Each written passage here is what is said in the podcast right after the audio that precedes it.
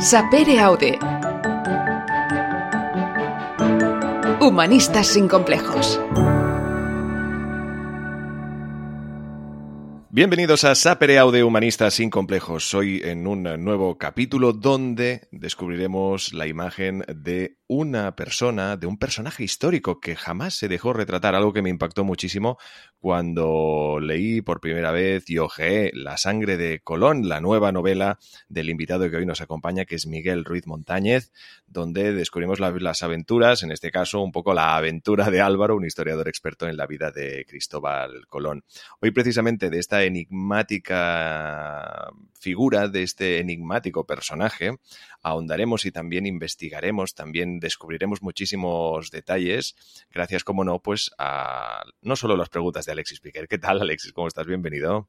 Hola Eduard, ¿qué tal? ¿Cómo estás? Yo estoy muy bien. Pues, sí, pues la verdad es que yo tengo muchas ganas de saber un poquito más sobre Cristóbal Colón y es por eso que invitamos a, Miguel Ruiz, que en este caso él hizo una investigación bastante exhaustiva y tiene bastantes cosas que decir al respecto, sobre todo además lo que se está diciendo últimamente y esta actualidad que viene un poco vinculada y que le ha venido un poco también así de carambola a la publicación de este libro respecto pues todas estas estatuas que se están tumbando. Sí, es un personaje muy controvertido y a la vez muy misterioso y ahora de total actualidad. Yo creo que es uno de estos personajes que estudiamos desde que somos pequeñitos y viene bien el contenido de, este, de este, podcast pues para salir de, dudas y analizar la, la, cuestión desde otra perspectiva. Desde luego. Pues ya veréis que hoy Miguel Ruiz, nuestro invitado, trae pues una opinión muy muy bien formada, muy bien documentada, que nos permitirá pues ver con un poquito más de perspectiva, porque al final lo que siempre damos aquí ya no solo conocimiento, sino también es perspectiva, que a veces es muy muy necesaria,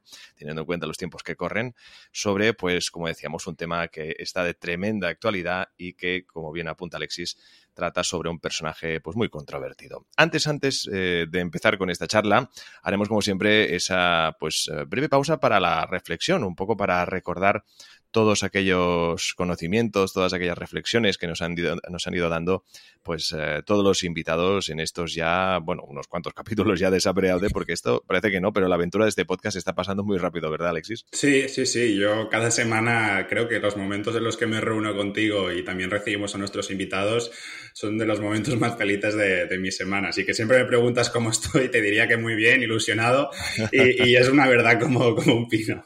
Sí, sí, eso es bueno, eso es bueno, claro que sí sí. Hombre, a ver, al final sí que nos acompañan personas que, de las que nos hace muchísima ilusión que nos acompañen y que, bueno, que nos presten esos minutos de oro para nosotros, pues un poco para, para conocer de ellos también y, lo que siempre apuntamos, y es que es muy importante, y aunque suene, pueda, pueda, sonar incluso un poquito pedante, pero el hecho de aprender, ¿no? Y al final nos vamos de aquí muchas veces, pues eh, lo que la gente no sabe es que cuando acabamos de grabar un podcast, Alexis y yo nos quedamos charlando un rato, o sea, se hace un poco de cineforo después, ¿eh?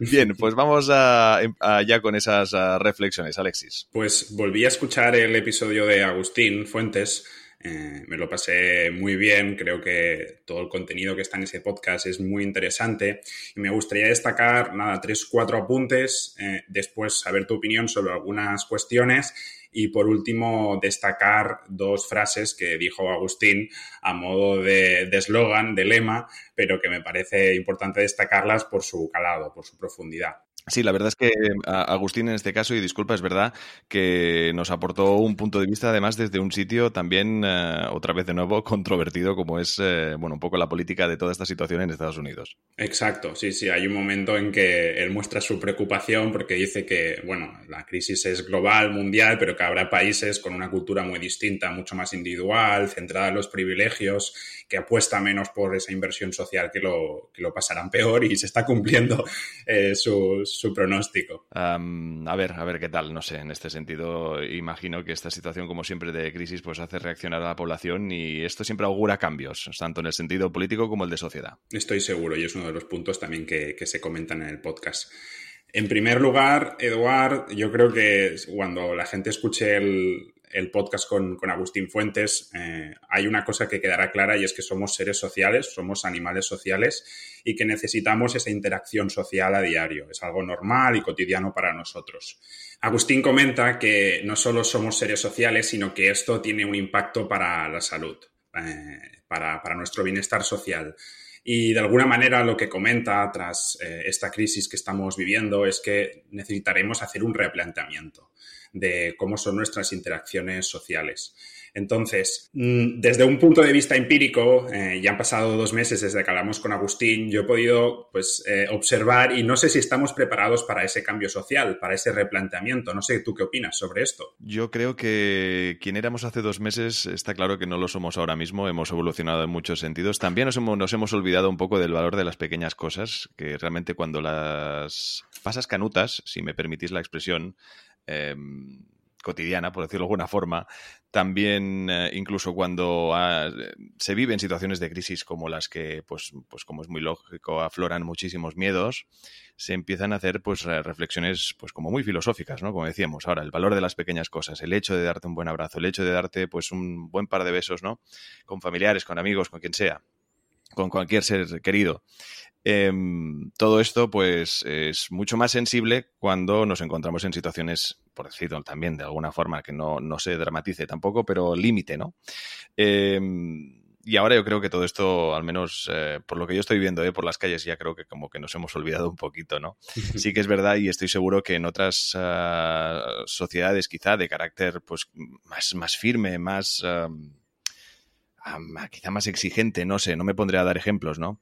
Sí que es verdad que los mediterráneos pues somos de una forma y en otros sitios del mundo son de otra. En todo caso, como decíamos, eh, puede que impacte de una forma pues quizá más, más contundente o más destacable todos estos cambios que comentamos con Agustín que fueron tremendamente interesantes y que estoy seguro que se van a dar y que realmente harán evolucionar al, ser humano, pero un poco eh, modificarlo en este tipo de situaciones. ¿no? Yo creo que cuando todo un poco recupere esa normalidad, volveremos a nuestras antiguas formas de, hacer, creo yo, no lo sé, desde mi, mi modesta opinión. Yo creo que poco a poco iremos aprendiendo y, iremos viendo que aunque nos cueste, aunque nos pese, pues tendremos que ir modificando esas interacciones, esas dinámicas sociales, sin, sin lugar a dudas. Es casi todo un misterio día tras día. Yo creo que vamos, vamos viviendo tan al día, ¿verdad, Alexis? Que a veces cuesta un poco incluso el hecho de, prever o de programar lo que nos va a pasar de ahora en adelante. Totalmente, totalmente. Hay otro punto, Eduard, eh, que está relacionado con esto que estamos comentando, que es el de la tecnología. ¿Cómo no?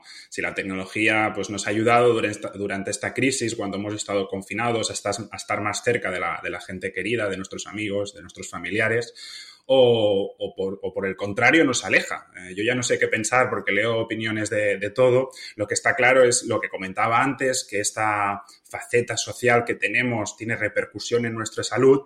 Y Agustín decía que la tecnología pues, puede ayudar. No es lo mismo, por supuesto. Yo no sé si es lo mismo un abrazo que un like en Facebook, pero que puede ayudar. Ahora, yo reflexionaba y me preguntaba que no sé si hasta cierto punto esa tecnología ayuda a la salud o no ayuda a la salud, porque sabemos que muchas veces lo que hace es crear ansiedad y lo que hace es crear insatisfacción. ¿Tú qué crees? ¿Que la tecnología nos aleja, nos acerca, que es buena para la salud? ¿Cuál es tu opinión sobre este aspecto? Hombre, es una gran contradicción, ¿eh? Sí que es verdad que eh, de lo que se criticaba que nos podía alejar tanto, ¿no? El hecho de tener a cuatro personas sentadas en una mesa, ¿no? Esa foto que se ha hecho tantas veces, que se ha compartido tantísimas otras en redes sociales, tener a cuatro personas que podrían estar perfectamente hablando y las están las cuatro mirando el teléfono móvil, ¿no?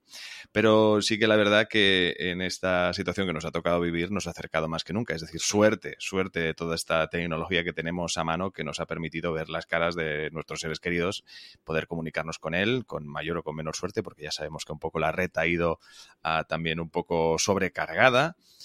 Em, pero yo creo que están perfectamente, perfectamente preparadas como para convivir tanto en nuestras formas de hacer en persona, que son importantísimas, como también el hecho de usar la tecnología. Yo creo que lo que falta es educación de base, ¿eh? el usar las cosas con medida, algo que yo creo que se debería incluso inculcar en las escuelas desde buen inicio y que soy consciente de que muchas de ellas ya lo hacen. El hecho de que eh, todo este material, todas estas herramientas tecnológicas ya estén a mano de los más pequeños y que les sea algo eh, ya cotidiano, no algo que cuando lleguen a casa les ocupe un tiempo quizá exagerado en, detrimento de otro tipo de actividades, ¿no? Es decir, hay una falta de, base educativa en todo esto que creo que ya se está aplicando, pero que aún le falta recorrido.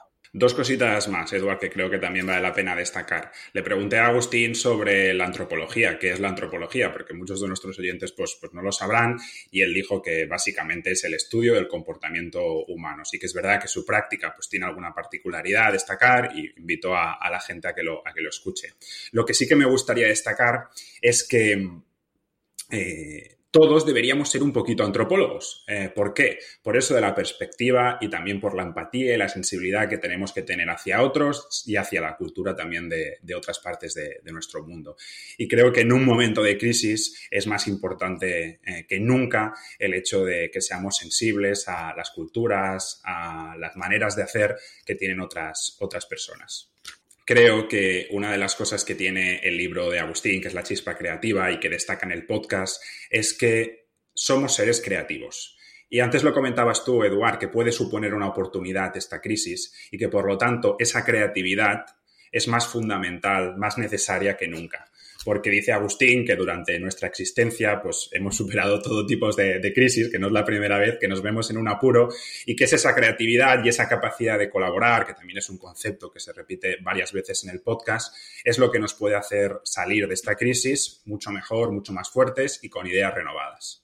Desde luego, el talento y el sentido comunitario, ¿eh? es decir, esa necesidad, esa reacción, perdón, innata de ayudar a, tus semejantes, ¿no? Y a los que, pues obviamente, con los que compartes sociedad, comunidad, y que, pues, a, la vez, em, como decíamos, yo creo que destaca el, factor más humano de cada uno de nosotros, más humanitario también, y sobre todo el talento en el aspecto creativo y cómo se ha demostrado en cantidad de iniciativas a, nivel empresarial que, pues obviamente, de forma desinteresada se han puesto manos a la obra para ayudar, incluso, pues como decíamos, en el sector sanitario, en el sector incluso educativo y también en el sector alimenticio, que han sido, yo creo que, bueno, em, factores clave que intentar mantener de la mejor forma un poco, pues para mantener esa, bueno, ya no le llamaremos normalidad, mantener una situación que fuera el más estable posible.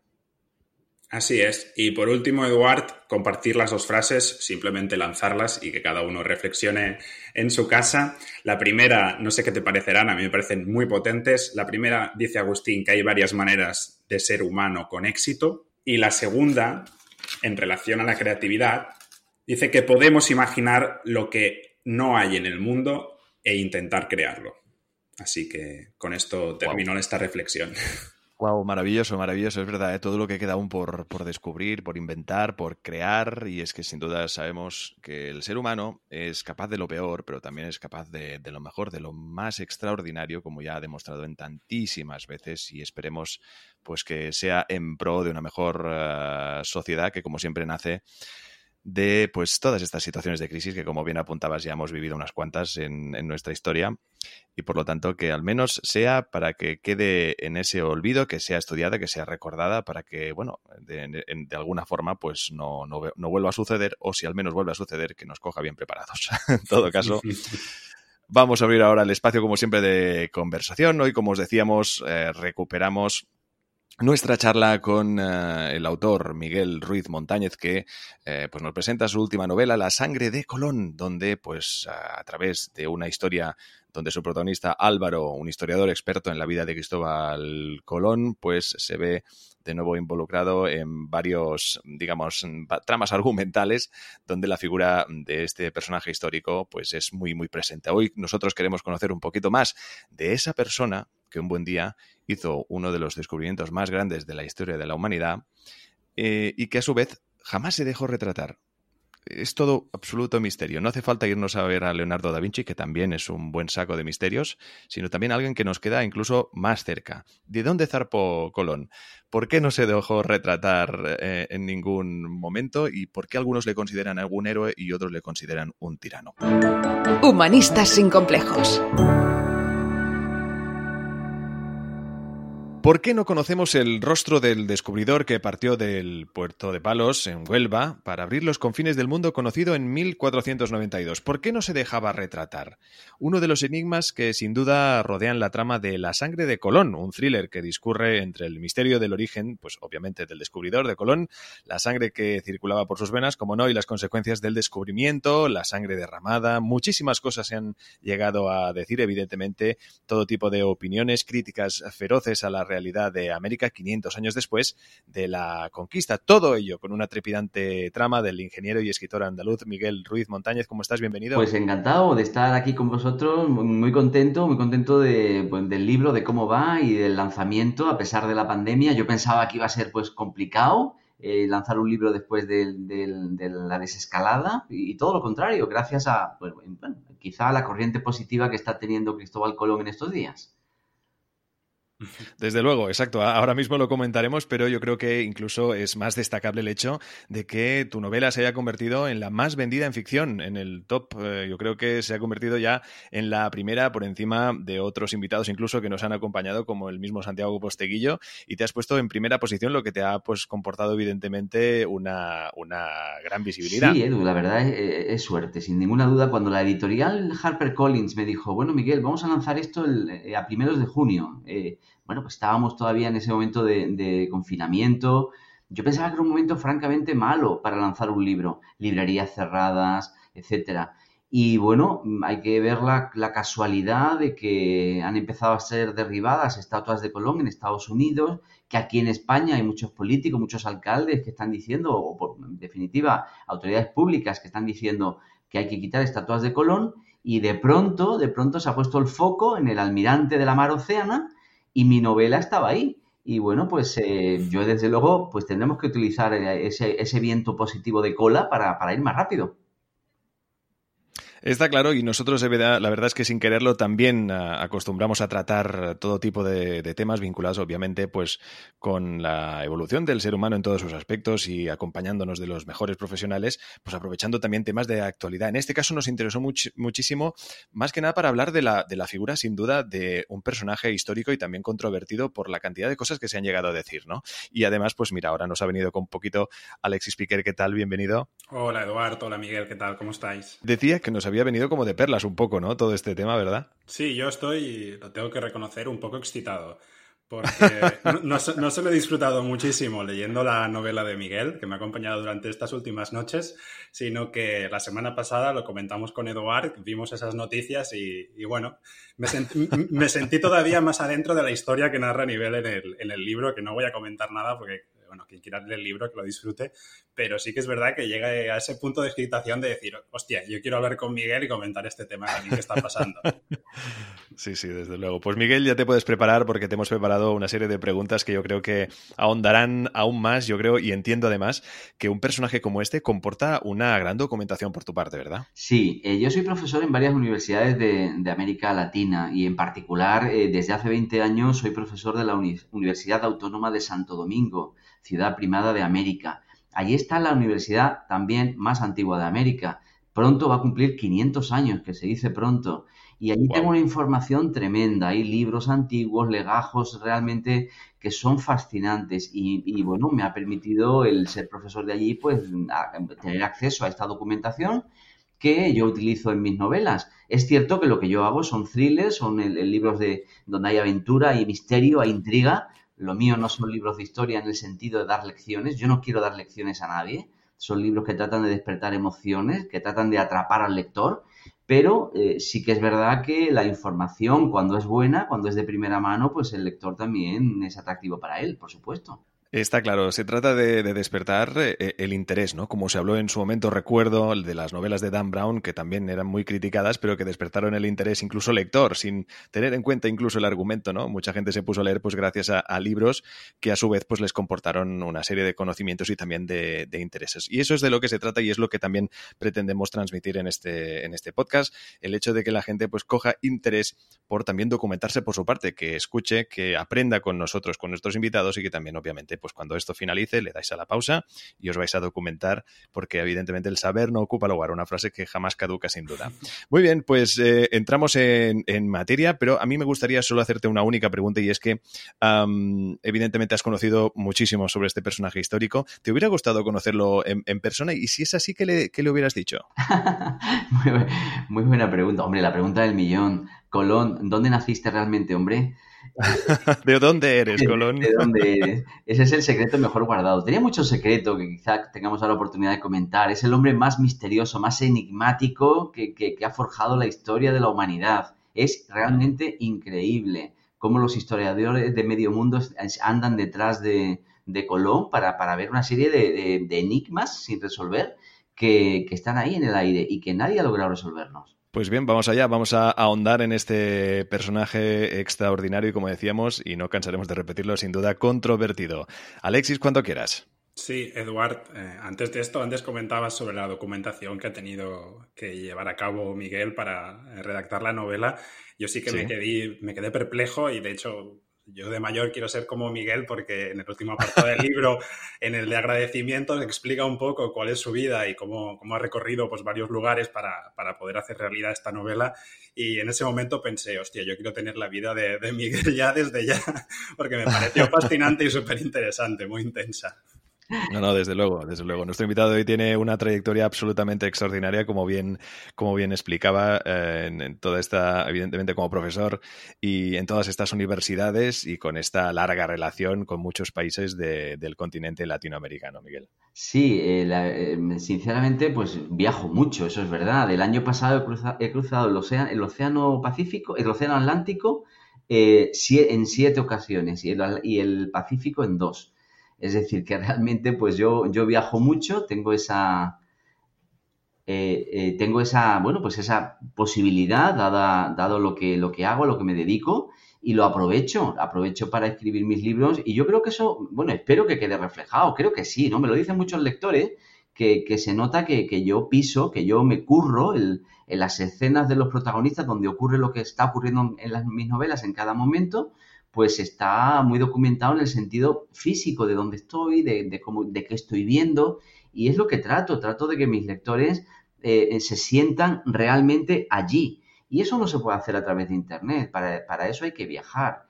Y efectivamente, Alexis, en esta novela hay mucho de, de, México, hay mucho de Estados Unidos, hay mucho de República Dominicana, mucho de Latinoamérica en general, también de España, pero, pero bueno, me alegro que, te haya gustado y me alegro que hayas visto esa fiebre viajera, que es imprescindible para, para describir este tipo de obras. Puedo corroborar, Miguel, que transmites eso que comentas. Muchas gracias, Alexis. Yo, yo desde luego lo intento, lo intento y, y, además me encanta eh, cuando estoy pergeñando una escena determinada que luego voy a describir. Yo escribiendo libros soy muy ingeniero. Tengo que reconocer que, que como soy ingeniero de formación, Em, eh, necesito hacer mis gráficos, mis esquemas, eh, tengo unas libretas donde preparo capítulo a capítulo, hago una especie de storyboard desde el principio hasta el final.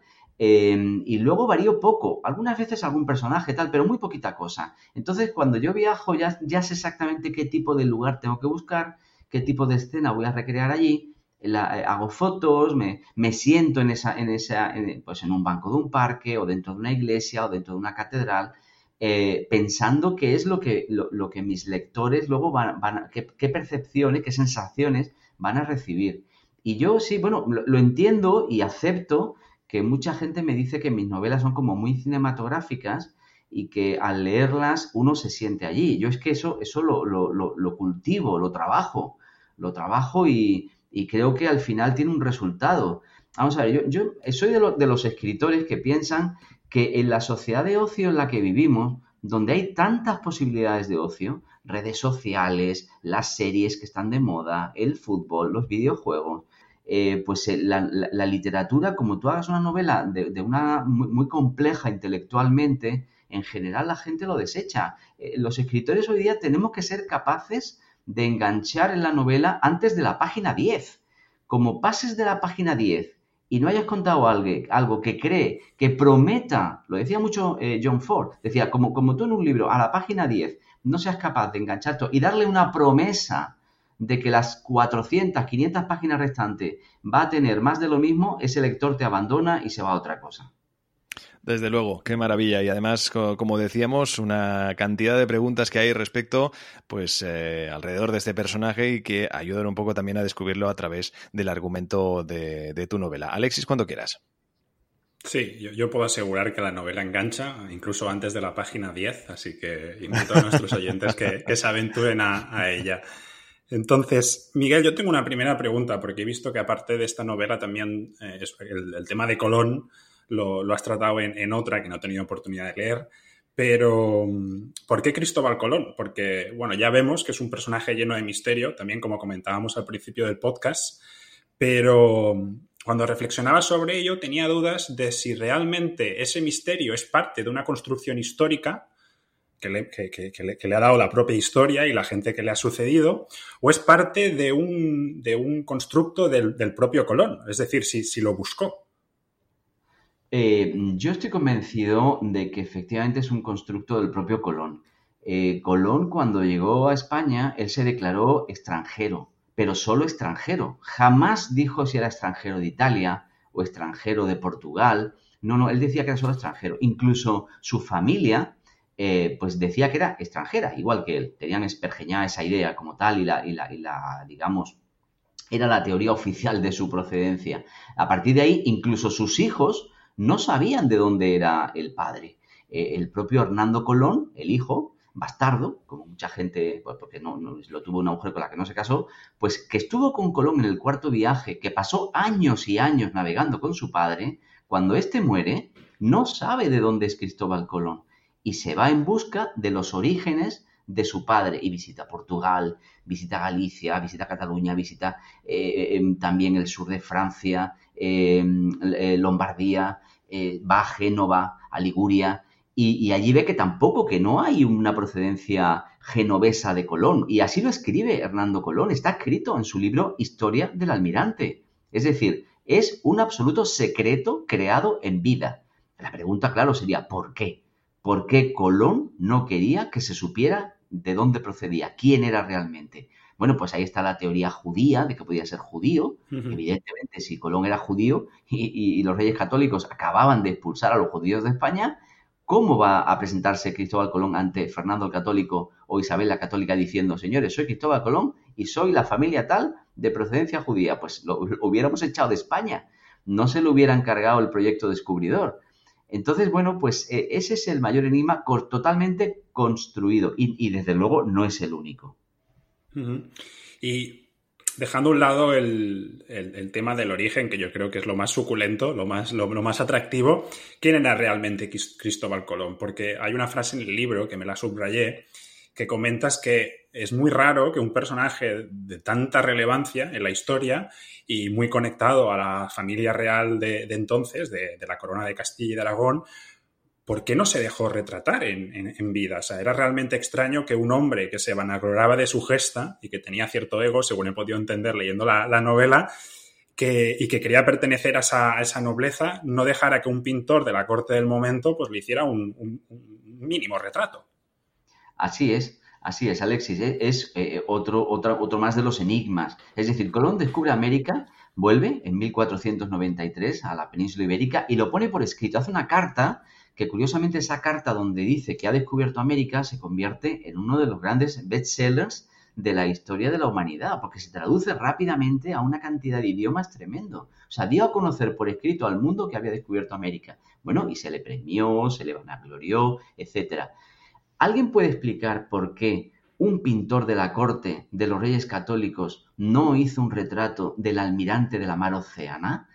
El, almirante de, Castilla era algo extraordinariamente eh, grande, era un altísimo cargo del Estado. De hecho, con el mismo cargo que Colón, solo había otro almirante en Castilla, del cual tenemos muchísimos retratos, por cierto. Pero, sin embargo, del almirante de la mar Océana no tenemos eh, retrato. Bueno, pues es evidente que Colón lo, con denuedo, eh, intentó que no lo retrataran y así a hoy día hemos llegado sin ningún retrato de Colón. Absolutamente todos los retratos que existen, todas las pinturas, todos los cuadros son posteriores a su muerte. Él murió en 1506 y el primer cuadro que tenemos constancia es del 1500 ya casi prácticamente siglo XVII y además pintado por un pintor que nunca estuvo en España, que nunca conoció a Colón y que nació después de, Colón estar, estar muerto. Es decir, este es otro más de los enigmas y que a mí me sirve para mi novela precisamente para afianzar eh, y para, para, demostrarle al lector de alguna manera, con una cierta confianza, que Colón ocultaba su origen. en todo caso, es, un misterio y, yo creo que tu novela también ayuda a, profundizar en ese, en ese misterio. En mi día a día, Miguel, yo combino pues esta faceta del sapereado de humanistas y complejos con, con Eduard eh, y estoy estudiando humanidades y por eso, bueno, el interés en, todo este, todos estos temas, pero yo también soy emprendedor, tengo una empresa, entonces eh, una vez leí en un libro de, empresa que Colón fue el primer emprendedor de la historia. No sé qué opinas sobre, sobre esta afirmación. Claro, Colón era un emprendedor. Eh, de hecho, eh, cuando mucha gente ahora está tratando de machacarlo, digamos, de por lo menos sus estatuas o incluso de denigrar su imagen y su leyenda, su gesta, yo les digo que Colón no merece todo esto que se le está, eh, se está achacando. Por ejemplo, cuando hay algún político aquí en España que dice que Colón era un genocida, Colón no tenía ningún... Colón no hacía política. Colón no tenía ninguna, eh, ningún mando sobre ese tipo de cosas. Colón era un emprendedor, efectivamente. Colón tenía un proyecto descubridor. Él vino a Castilla diciendo, señores reyes católicos, yo, yo les voy a abrir una ruta comercial con las Indias, pero en vez de ir por Oriente, voy a ir por Occidente.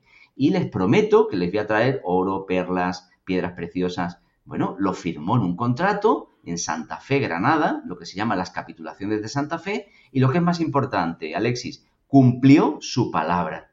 El emprendedor cumplió su palabra. Él firmó un contrato con los Reyes Católicos que eh, llegó a buen puerto. Y además, ese contrato le reportaba el 10% de todo lo producido en América. Por lo tanto, Colón era un emprendedor, 100%, era exactamente eso. Un hombre con un proyecto descubridor que eh, una potencia mundial como era la Castilla de ese momento le compró y él cumplió su palabra. Pero a partir de ahí, Colón era el emisario de los reyes para ese proyecto económico descubridor. Está escrito en todos lados. En ningún momento Colón podía hacer genocidio. En ningún momento Colón es un esclavista. Todas estas cosas que se están diciendo es una miopía de la historia de unas características. Ni Colón era genocida, porque eso es absolutamente falso, ni Colón era esclavista, porque además el comercio de los esclavos de, África con América comenzó mucho tiempo después de morir Colón, mucho tiempo. No hacían falta esclavos africanos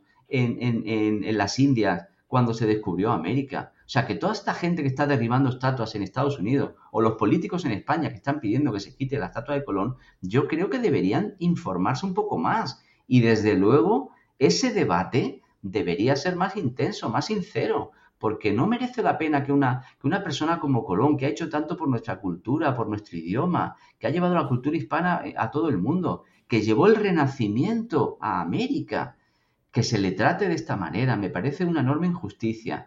Pero en definitiva, respondiendo a la pregunta, efectivamente, Colón era un emprendedor, cumplió su palabra, un empresario en definitiva que tenía un proyecto descubridor y lo cumplió. Y cuando murió, cuando muere Colón, eh, incluso un poquito antes de morir, le pide a los reyes católicos que mantengan su palabra, que sigan dándole a sus herederos el 10% de todo lo descubierto, porque en el fondo tenía eso, un contrato con la corona de Castilla, punto. No, y además yo creo que tenemos que ser conscientes de la realidad de la empresa que llevó a cabo, que hoy en día lo vemos desde mucha distancia y parece que fuese un viaje glamuroso y apetecible y yo creo, me puedo imaginar que las condiciones eran lamentables y que ese viaje, bueno, mucha gente perdió la, vida y, llegó, llegaron hasta un punto de, no poder completar el viaje.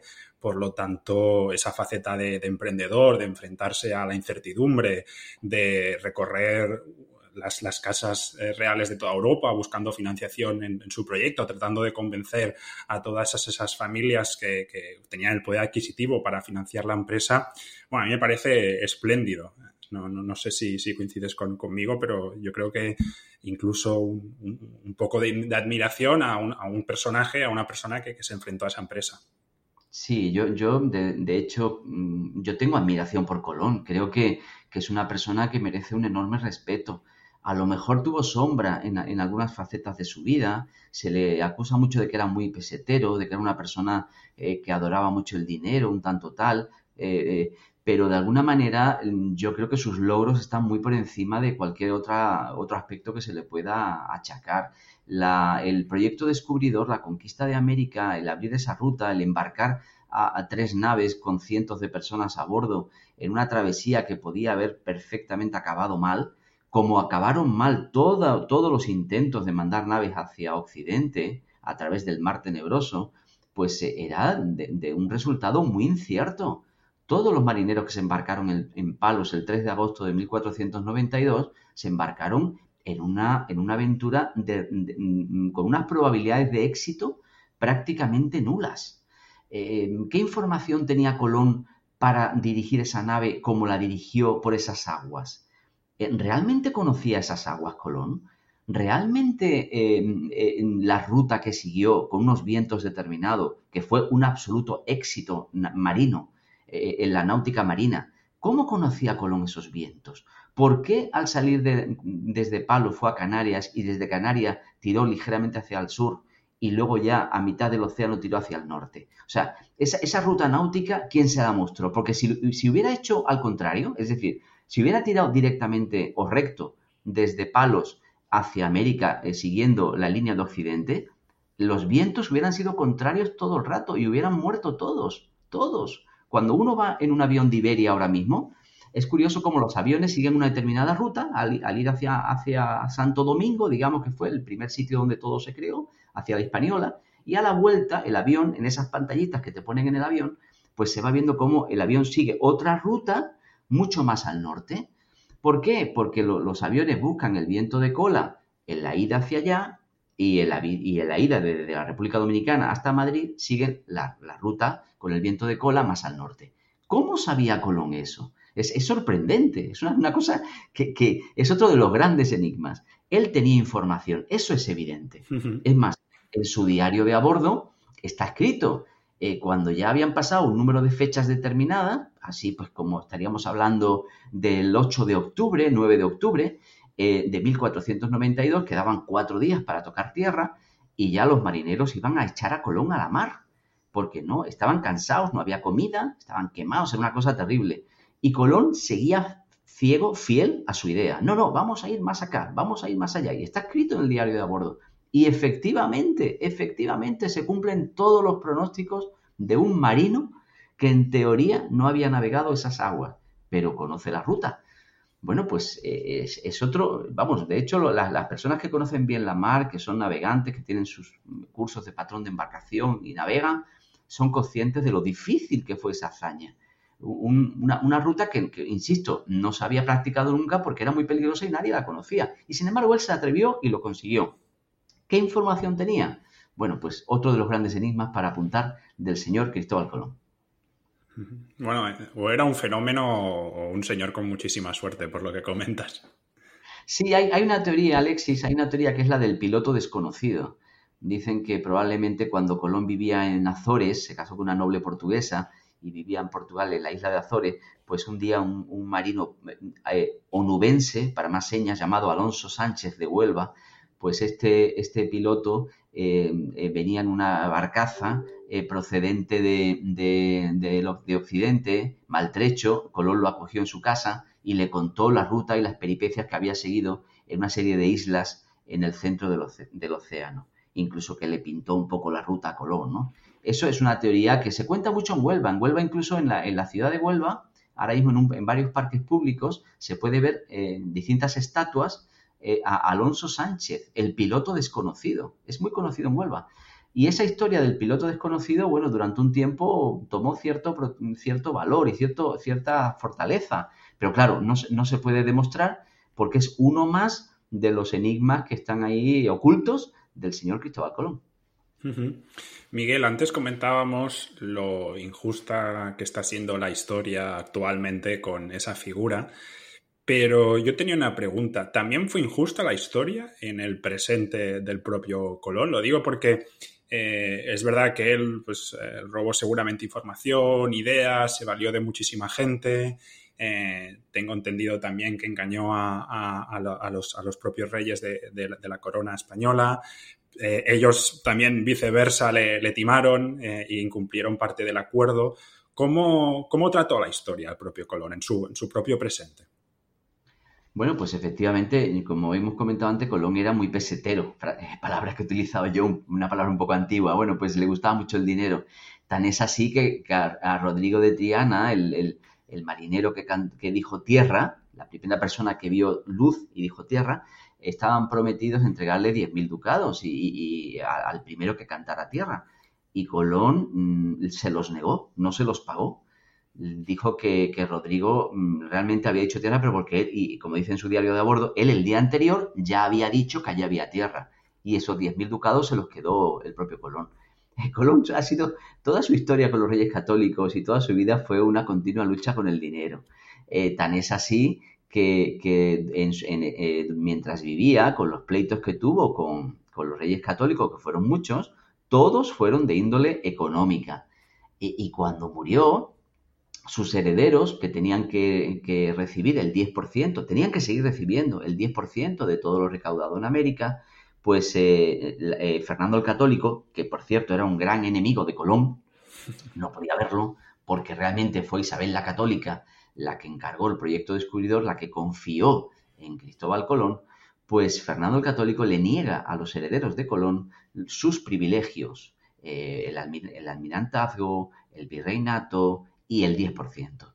Entonces, a partir de ahí, eh, se inician unos pleitos llamados pleitos colombinos entre los herederos de Colón, la primera, segunda y tercera generación, unos pleitos que durarían ochenta y tantos años y que se resolvió eh, malamente, como casi todos los pleitos, ¿no? Entre la, bueno, ya, ya no vivían los reyes católicos, evidentemente, y que se resolvió, como todos los pleitos, digo, malamente porque, bueno, al final se le retiraron algunos privilegios, se le dieron otros, y la tercera generación de los Colón, Luis Colón, pues siguió siendo virrey, eh, siguió viviendo de hecho en Santo Domingo, pero las prebendas económicas ya no fueron las mismas nunca más. Es decir, esa, esa imagen de Colón eh, y de sus herederos quedó ahí, eh, y de alguna manera Castilla, lo, que, lo, que, entonces ya será la, España ya ampliada después de la Reconquista, ocultó, tapó, Colón quedó en el, ostracismo durante muchos siglos.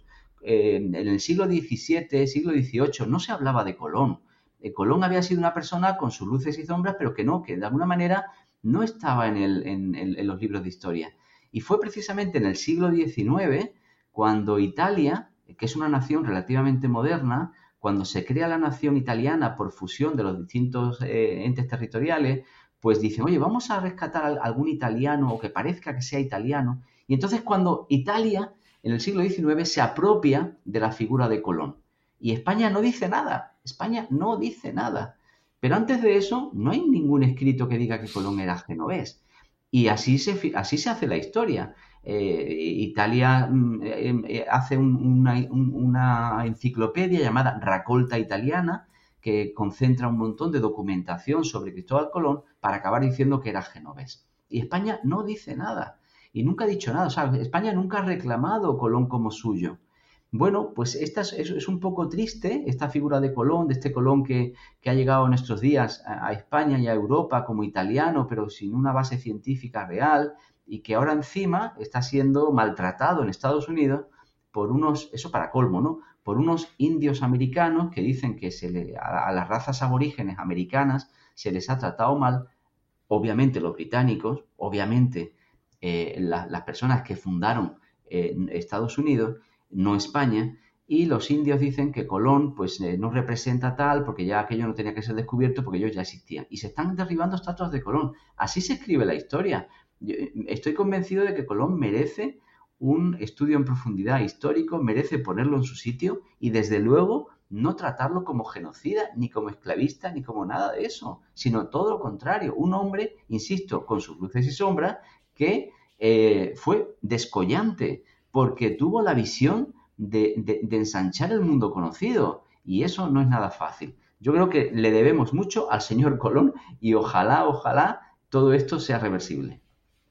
Sí, yo opino que es un error juzgar la historia con ojos del presente y es lo que estamos viendo muchas veces también impulsado por intereses eh, partidistas, sociales, políticos. Y, es un error, es un error. Eh, juzgar la historia con... Este, este revisionismo eh, de la historia es absolutamente intolerable, ¿no? Colón dicen que es un genocida y que era un esclavista, pero fíjate que en el segundo viaje de Colón, cuando llega a, Santo Domingo, cuando llega a la isla La Hispaniola, Colón hace una parada antes en, la isla de lo que hoy es Montserrat, la isla de Montserrat, eh, de las Antillas Menores, y allí encuentra un caldero, los indios caribes estaban haciendo un caldero con restos humanos. Los indios caribes eran antropófagos y esclavistas. Eh, y luego cuando llega a, Santo a la Española, a, Santo Domingo, se encuentra con que el fuerte Navidad, que eran 39 españoles que habían quedado en la isla refugiados en el primer asentamiento en América con los restos de la nave Santa María, la nave capitana que había encallado.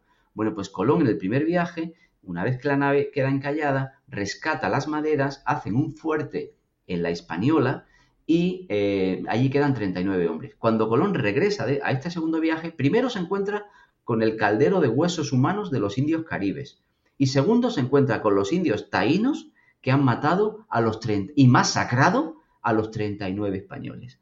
O sea, esto, vamos a ver, yo no sé si Colón tal, pero lo, que parece es que nosotros no empezamos la lucha, ¿eh? Esto, esto empezó de otra manera. Eh, eh, la historia de América está ligada al esclavismo por antonomasia, porque las tribus americanas eran todas muy esclavistas. Lo mismo pasó luego en, México. Cuando Hernán Cortés llegó, recordemos, la que luego sería su esposa o su pareja, la india Malinche, le fue entregada por los aztecas como una esclava. Era una india de la raza nahual que había sido esclavizada por los aztecas y, le entregan la esclava a Hernán Cortés, Hernán Cortés, aparte de ser su lengua, la mujer que le traducía las cosas a Cortés, Hernán Cortés se enamora de ella, tiene una hija, un hijo, perdón, un hijo con, con Malinche llamado Martín Cortés, fruto del amor sincero entre la raza española y la raza nahual. Eh, y de ahí nace el primer mestizo de nombre conocido, Martín Cortés, que por cierto Cortés lo quería mucho, le dio sus apellidos, lo consideraba un hijo legítimo, lo mandó a España para ser educado y al mismo tiempo le legó su herencia. Es decir, eso se llama mestizaje sincero. No, los españoles no somos racistas, no somos genocidas y no fuimos allí a acabar con las razas. Eso es mentira. Y es que yo cuando, cuando hay personas políticos en España que dicen estas cosas que están diciendo, que Colón era genocida, es que de verdad me rajo las vestiduras. Eh, mm, como tú bien dices, Alexis, yo he estado en México, eh, lo, comento en, los agradecimientos del libro, he estado en México a finales de, este año pasado, a finales del 19. Y allí he encontrado 50 lenguas aborígenes, solo en el Estado de México. Es decir, hay 50 razas vivas con sus 50 lenguas. Se han conservado. ¿Dónde está el genocidio? Creo que los políticos que hablan tan alegremente de genocidio deberían de buscar en el diccionario lo que significa genocidio. Genocidio es el, interés por acabar con una raza, el pensar que tu raza es mejor y tú vas allí a, aplastar y matar y exterminar. El genocidio está ligado con el exterminio. Eso no es verdad. Y la prueba es que los españoles dejamos 50 razas vivas en, México. Sin embargo, en Estados Unidos esto fue muy distinto. En Estados Unidos no hay, no hay mestizaje.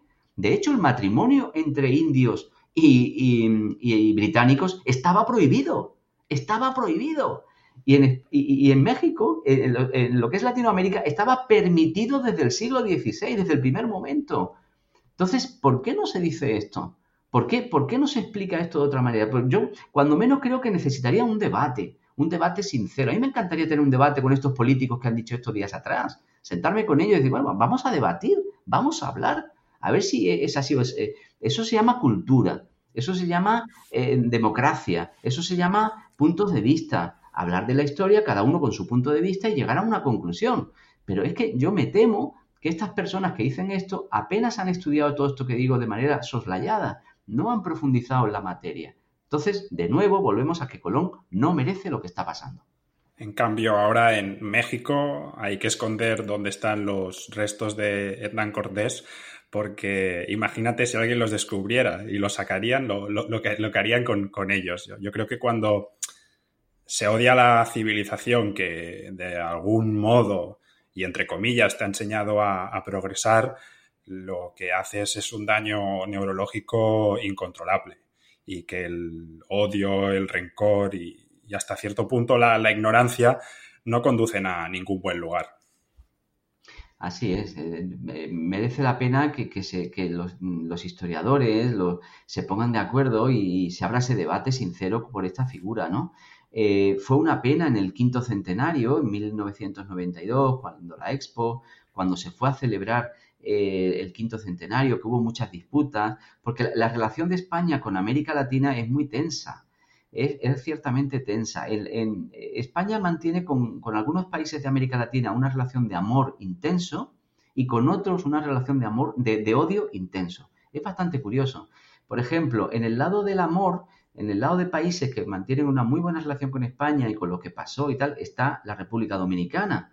La República Dominicana, pues allí a los españoles en general se nos trata muy bien, la cultura española, la pasión por España, mientras que en México, México está, en, el, péndulo está en el otro lado, ¿no? El mexicano tiene una relación con España muy tensa, muy tensa.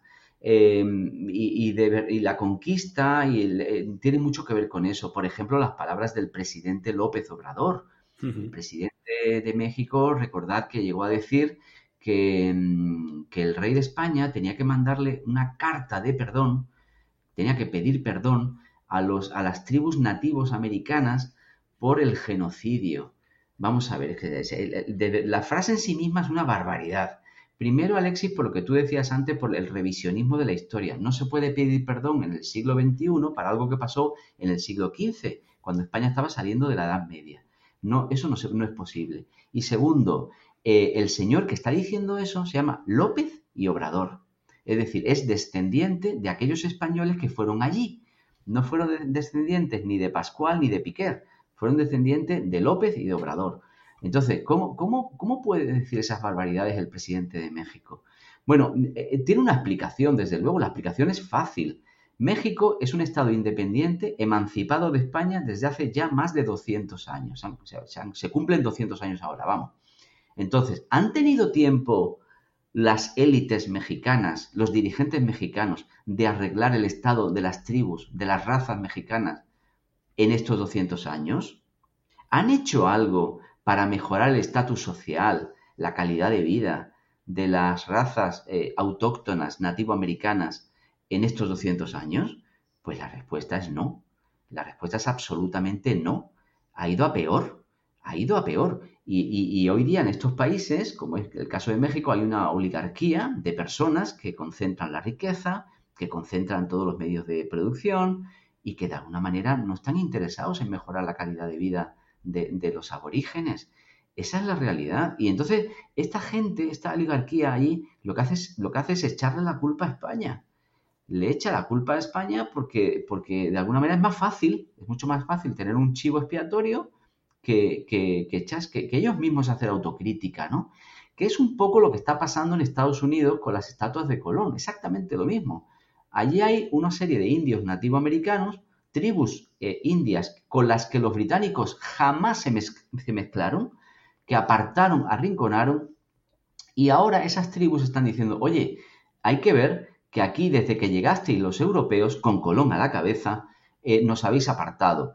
Colón no merece estar ahí. Y entonces los americanos, entonces, eh, en lugar de abrir un debate sincero sobre lo que fue la, el, digamos, el descubrimiento y la, colonización, pues lo que hacen es retirar la estatua de Colón. Es mucho más fácil. Lo hemos visto estos días, en Boston, en Richmond, etcétera. O sea, hay gente que machaca una estatua y en vez de reponerla, aceptada y volver a ponerla en su sitio, la retiran, el alcalde la retira para no entrar en el debate, porque esa polémica no gusta. No gusta porque se sienten culpables de lo que hicieron.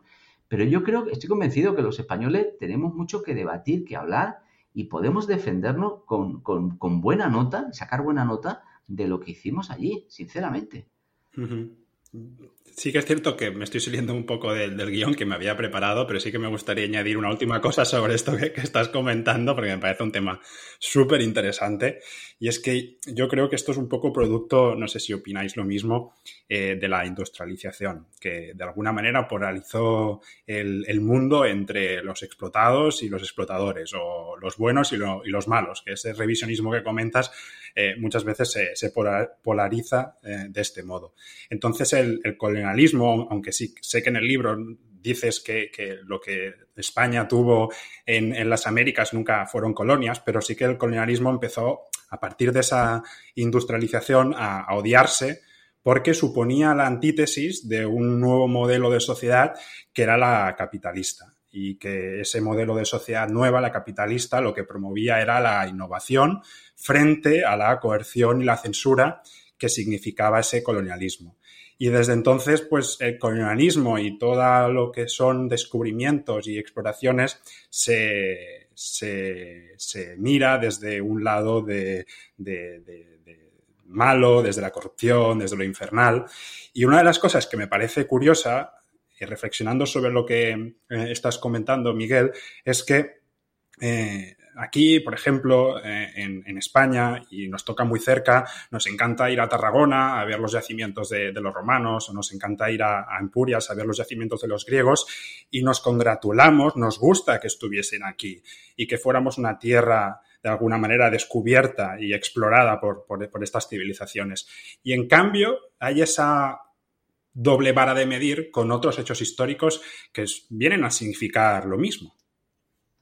Claro, Alexis, efectivamente. Yo creo que esta, esta historia de que mm, quiénes somos, de dónde venimos, quién nos atacó, quién nos conquistó, eso ya eh, en el siglo XXI es, una cosa perentoria y, es absurda. ¿eh? O sea, eh, nosotros, ¿qué, somos los españoles? Éramos los suevos, los vándalos, los alanos, los fenicios, los cartagineses, luego nos invadieron los romanos, luego los árabes pues somos, no sé, hemos llegado a lo que somos, un, pueblo que de alguna manera pues tenemos en, nuestra sangre, en nuestra lengua. Estamos, ahí no estamos hablando en, castellano, que es una lengua derivada del, latín, de, uno, de unos señores que nos invadieron y nos conquistaron. Y esta lengua la estamos utilizando ahora mismo para comunicarnos. Y lo mismo hacen en México los mexicanos. O sea, ¿cómo se podrían comunicar los mexicanos si no es en español, si no es en castellano? Porque allí, como digo, hay 50 lenguas autóctonas que no se entienden unos a otros, ¿eh? Sin embargo, todos sí se entienden en castellano. Bueno, pues eso tuvo algo, algo, de positivo, pero que en cualquier caso, cinco siglos después, Dios mío, que han pasado más de 500 años, ¿tiene sentido volver a decir que Colón era un genocida o que Colón era tal? Lo que pasó en aquel momento fue fruto de un proceso determinado, de un proceso de conquista, de acuerdo, de un proceso de expansión de un imperio, de acuerdo. Nos puede gustar más, nos puede gustar menos, pero es fruto de la realidad histórica. Y 500 años hablando del tema a mí me parecen excesivos. Y preguntarnos quiénes somos, de dónde venimos, por qué pasó esto, por qué pasó lo otro, o que haya que pedir perdón por una cosa que se hizo hace 500 años, pues entonces no sé, yo mm, como español voy a pedir mm, a, los romanos que nos pidan o a los árabes o que, nos pidan también. Eso es absurdo, ni se me pasa por la cabeza. Es, es una barbaridad anacrónica absoluta. Pero que hay gente, hay mucha gente que tiene mucho interés por sacarlo a la palestra, por ponerlo otra vez ahí, porque tiene otras vergüenzas que tapar y es más fácil hacer esto, decir la culpa lo tuvieron los españoles. Voy a contar una anécdota, si me permitís, Edu y Alexis en este último viaje a, México, eh, eh, me estaba afeitando yo en el hotel por la mañana y entonces pues el, presidente López Obrador, Andrés Manuel López Obrador, todas las mañanas de 8 a 9 tiene un programa en las televisiones mexicanas y tiene una hora de intervención, está una hora hablando de cosas. Y estaba yo afeitándome, escuchándole al presidente y dice, porque realmente nosotros los mexicanos no somos corruptos. La, la, corrupción no es una cosa innata del pueblo mexicano. La corrupción la trajeron los españoles. Y os voy a decir por qué. ¿Quién fue el primer corrupto aquí? Hernán Cortés. ¿Y sabéis por qué? Porque Hernán Cortés, cuando llegó a Veracruz, lo primero que hizo fue autonombrarse alcalde de la ciudad de Veracruz sin ningún título y sin nadie sin ninguna elección democrática. Él se autoproclamó alcalde de Veracruz. ¿Habrá mayor corrupción que eso? Bueno, yo, yo no podía creer lo que estaba escuchando. O sea, siglo XV, eh, bueno, principios del XVI, unas tierras que no eran ciudad ni nada, eran simplemente por la bahía de Veracruz.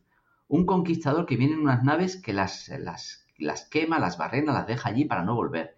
Una persona que llega con menos de 500 hombres, que está en un proceso de conquista, de acuerdo. Eh, ¿qué, tiene eso de corrupción? Son dos cosas completamente distintas, absolutamente distintas. Pues cómo se tergiversa la historia, cómo se cambia para llevársela a su terreno. Y lo que querían en definitiva era, porque en los días anteriores había habido una serie de, corrupción en su propio partido, el partido Morena, que es el partido que gobierna en, el Estado de la República de México, y entonces pues para tapar eso, pues no, el problema ya no lo tiene el partido del gobierno, lo tiene Hernán Cortés. Tiene tela, ¿eh? De verdad que, es algo que a mí me impresionante. Pero bueno, ¿qué vamos a hacer? España es verdad que tampoco se defiende. Los españoles no nos defendemos. en, esto no, somos capaces de, diplomáticamente de levantar la mano y de decir, pues no, señor, esto no es así. Y no es así por esto y por esto mientras no lo hagamos, pues van a seguir pasando cosas como esta. Estamos habiendo, yo creo que un eh, interesante foro de, debate que obviamente, pues eh, todos eh, nuestros amigos que nos están escuchando, todos estos humanistas, todos estos ya interesados por el mundo de las humanidades, pues que evidentemente nos siguen a todos vosotros, agradeceros obviamente que estéis ahí al otro lado y que también nos importa saber que nos importa vuestra opinión, obviamente nos lo podéis hacer saber a través de redes sociales, también a través del cajetín de nuestras plataformas formas de podcast donde podéis dejar vuestra, vuestra opinión y vuestro parecer respecto a, pues como ya estáis escuchando, un tema muy controvertido que comporta pues una serie de, eh, pues ya no solo una documentación importante, sino también una serie de, yo creo que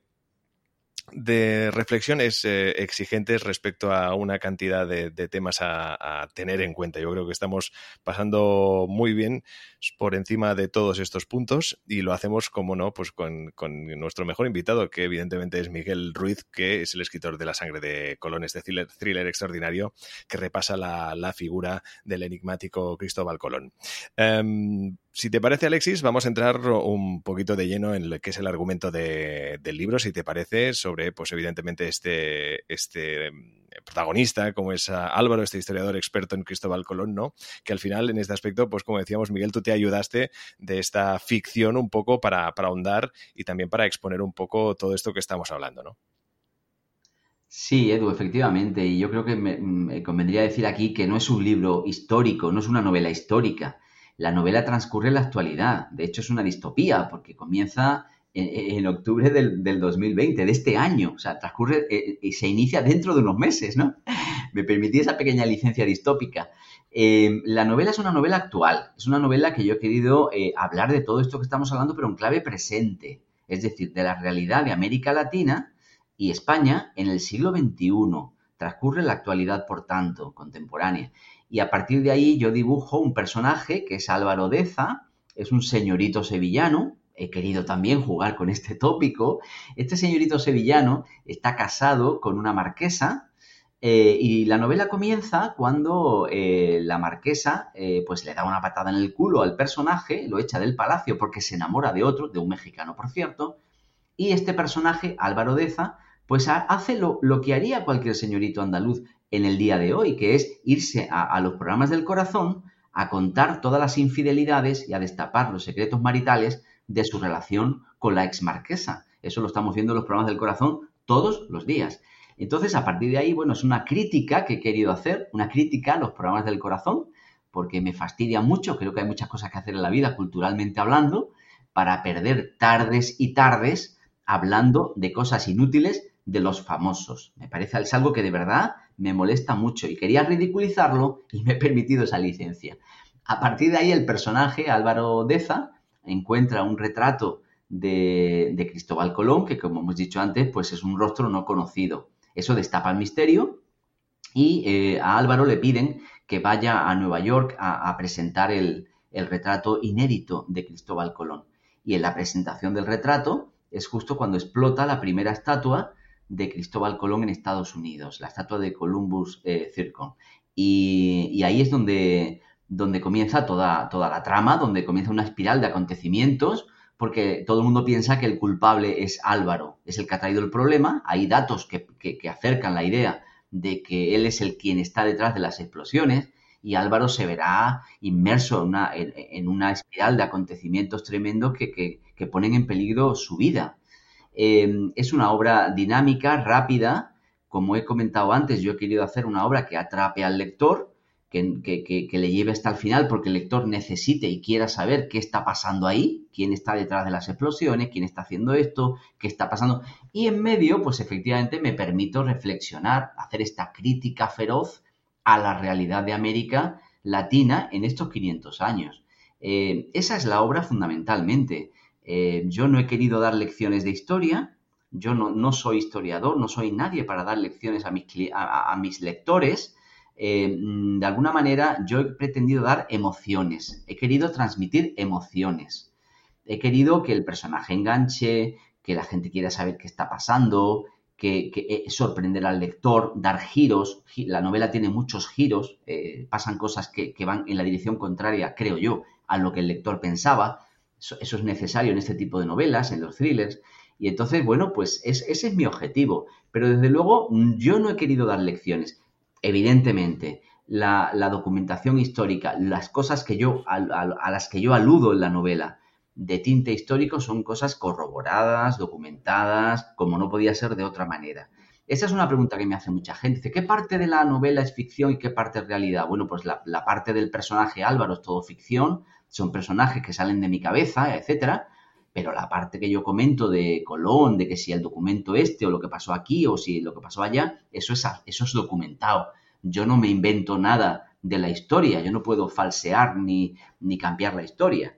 En, definitiva, es una novela yo creo que actual, que, pretende poner el dedo en la llaga y que curiosamente ese dedo en la llaga no lo he puesto yo, lo han puesto por mí. Con, con, con el derribo de las estatuas en Estados Unidos, con las declaraciones de estos políticos en España, pues han puesto, eh, han abierto una llaga que ahora a ver cómo la tapamos, pero que curiosamente yo me di cuenta de esa llaga hace tiempo y por eso escribí esta novela, La sangre de Colón.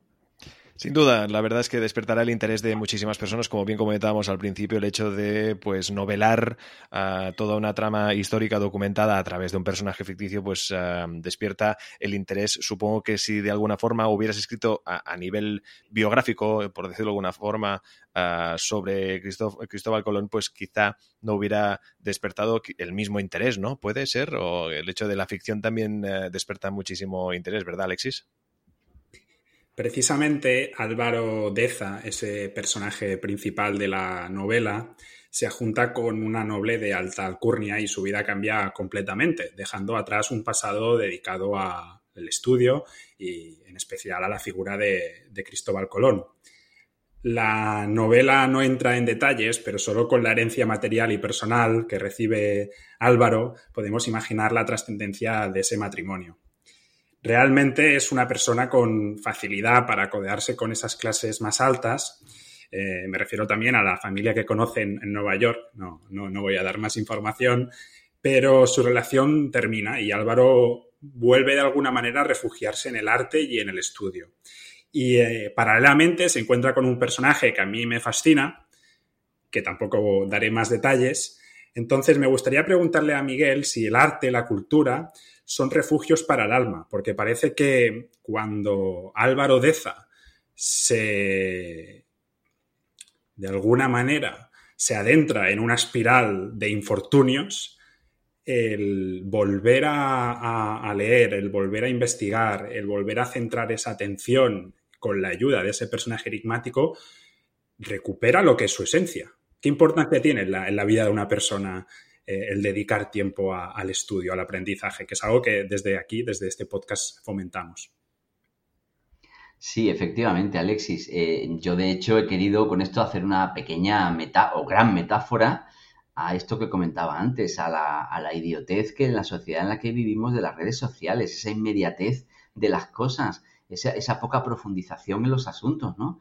Y de hecho, eh, el, tiempo que dedicamos a, por ejemplo, a los programas del corazón, a la, isla de los famosos, del gran hermano. Es decir, eh, hay gente que se refugia en esas especies de, bálsamos suaves que nos ofrece la sociedad para calmar el alma y no. Y, entonces este personaje, Álvaro Deza, pues estaba en la nobleza y cuando estaba en la nobleza no tocó un libro en cinco años que estuvo casado con la marquesa. para nada, no, no, no, no, no investigó nada, no estudió nada, no leyó nada. No había abierto un libro en cinco años, lo digo en el libro. Y claro, cuando ya lo echan de palacio, pues él vuelve a esa vida y como tú bien dices, encuentra una paz en esos libros que, había dejado abandonados, en esa investigación que no había hecho y vuelve a recuperar su vida. Es una pequeña metáfora a este mundo del, cuadrilátero mediático del corazón que, llena los, los espacios de televisión. O sea, hoy día ya es muy difícil encontrar un documental Hoy día es muy difícil encontrar cosas que está todo lleno de que si famosos por aquí, eh, eh, programas de, entre, en fin, me parece una cosa realmente brutal lo que, lo que estamos viviendo, nos estamos brutalizando como sociedad. Y yo con esto pues quería hacer esa pequeña metáfora. Sin ninguna duda yo recomiendo que, quería hacer esta crítica porque recomiendo vivir una, en una sociedad que sea de otra manera que, no perdamos eh, la, esencia del ser humano, que es investigar, que es profundizar en, las cosas. Y, bueno, pues esto me lo permití con este personaje y, el, y, mm, Álvaro Deza. Y el otro que tú comentas, esta persona que se encuentra, eso sí lo podemos contar, en la puerta de, ese caserón donde le destierran, pues allí hay una persona que está en una furgoneta viviendo, que curiosamente dicen que los escritores tenemos que estar eh, observando continuamente la realidad y que muchas de las cosas que ponemos en nuestros libros salen de la realidad. Y tengo que decir que este personaje, que curiosamente es un señor mayor, pequeñito, de ojos saltones, casi loco, un poco, que vive dentro de una furgoneta en una calle de Sevilla. Bueno, pues tengo que decir que yo, yo esto lo he vivido. Esa, esa, esa idea de este personaje que vive en una furgoneta la he tomado de la realidad. Yo vivo en la ciudad de Málaga, en la ciudad donde yo vivo, en mi barrio, en mi calle, pues hubo una vez, el año pasado, a mediados del año del 18 más o menos, eh, pues vi a un señor que vivía en una furgoneta roja, como la que yo describo. Y yo pasaba todos los días delante de él y veía que tenía allí sus libros, muchos, por cierto, muchos libros, ¿eh? tenía muchos libros dentro de la furgoneta. Y tenía sus cosas para, para asearse un poco, para comer, una colchoneta. Digo, ¿cómo puede alguien vivir dentro de una furgoneta. ¿Qué impulsa a una persona a vivir? No tiene más remedio, es una necesidad. Bueno, pues el personaje que yo describo en mi novela no, no, tiene esa necesidad, está ahí porque quiere. ¿Y quién vive en una furgoneta rodeado de libros porque quiere? Bueno, pues ese es el misterio, es un misterio más. Y este personaje, que por cierto, eh, Alexis, mucha gente me ha dicho que, que, le ha gustado mucho ese personaje, porque es un personaje capital que va, va, aparece más veces en la novela, tiene una incidencia muy importante, pues ese personaje efectivamente trastoca el pensamiento de Álvaro, no solamente en esta primera ocasión en Sevilla, sino posteriormente en otros lugares, ¿no? Eh, mm, creo que es una parte muy transversal al libro, este personaje, que está muy imbricado con la trama, con, con, el fondo de la trama, con lo que ocurre. Y bueno, creo que contribuye bastante a crear ese enigma de a dónde va todo esto que yo voy contando en las primeras páginas. A mí el personaje me encantó, me fascinó y me hizo reflexionar acerca de la importancia de como refugio de los libros, del cine, del arte, de la cultura en general y creo que cuando abandonamos todas estas cosas, de algún modo nos estamos abandonando a nosotros mismos como personas, Eduardo. Desde luego. Un retrato de Colón, como explicaba Miguel, cuyo verdadero rostro es desconocido para todos, aparece por accidente bajo la falsa pintura de otro cuadro. Este descubrimiento, desde luego sin parangón, le permitirá retomar su carrera de investigador a este personaje, a Álvaro, sin duda un personaje elaborado, pues precisamente para aprovechar también cierto punto de, de denuncia y crítica en este libro, que sin duda dará mucho de qué hablar, que ya lo está dando, que además es todo un éxito, está en el número uno de ventas en ficción, como es La sangre de Colón, y hoy con nosotros Miguel Ruiz, su autor, a quien le agradecemos muchísimo su tiempo y también sus palabras. Pues es un placer, Edu, estar con vosotros. Gracias y muchísima suerte. Alexis, eh, bueno, te invitamos también a que vamos a leer La tumba de Colón, que salió en 2006, que también fue un éxito de ventas y que también fue traducido a más de 12 idiomas y que en este aspecto te hizo muy conocido en gran número de países. Miguel, por lo tanto, Alexis, aún nos quedan deberes. Eso es, eso es. Aquí en, San Pedro nos llenamos de deberes, porque claro, constantemente estamos hablando con gente y si hay que leer todo, los libros presentes y pasados, Tenemos una biblioteca que, madre mía, que ni la de Alejandría, ¿verdad? Muy bien, pues dicho, dicho esto, cuidaros mucho. Gracias a todos. Ya sabéis que esto es Sapere de Humanistas sin Complejos. Nos podéis seguir en todas las plataformas de podcast, también en redes sociales. No olvidéis comentar, es importante porque aquí pues eh, charlamos, aprendemos, disfrutamos de, grandes profesionales y tratamos temas muy importantes, pero también disfrutamos de ese foro que se crea en redes sociales y que agradecemos muchísimo. Gracias a todos. Esto es Sapere de Humanistas sin Complejos.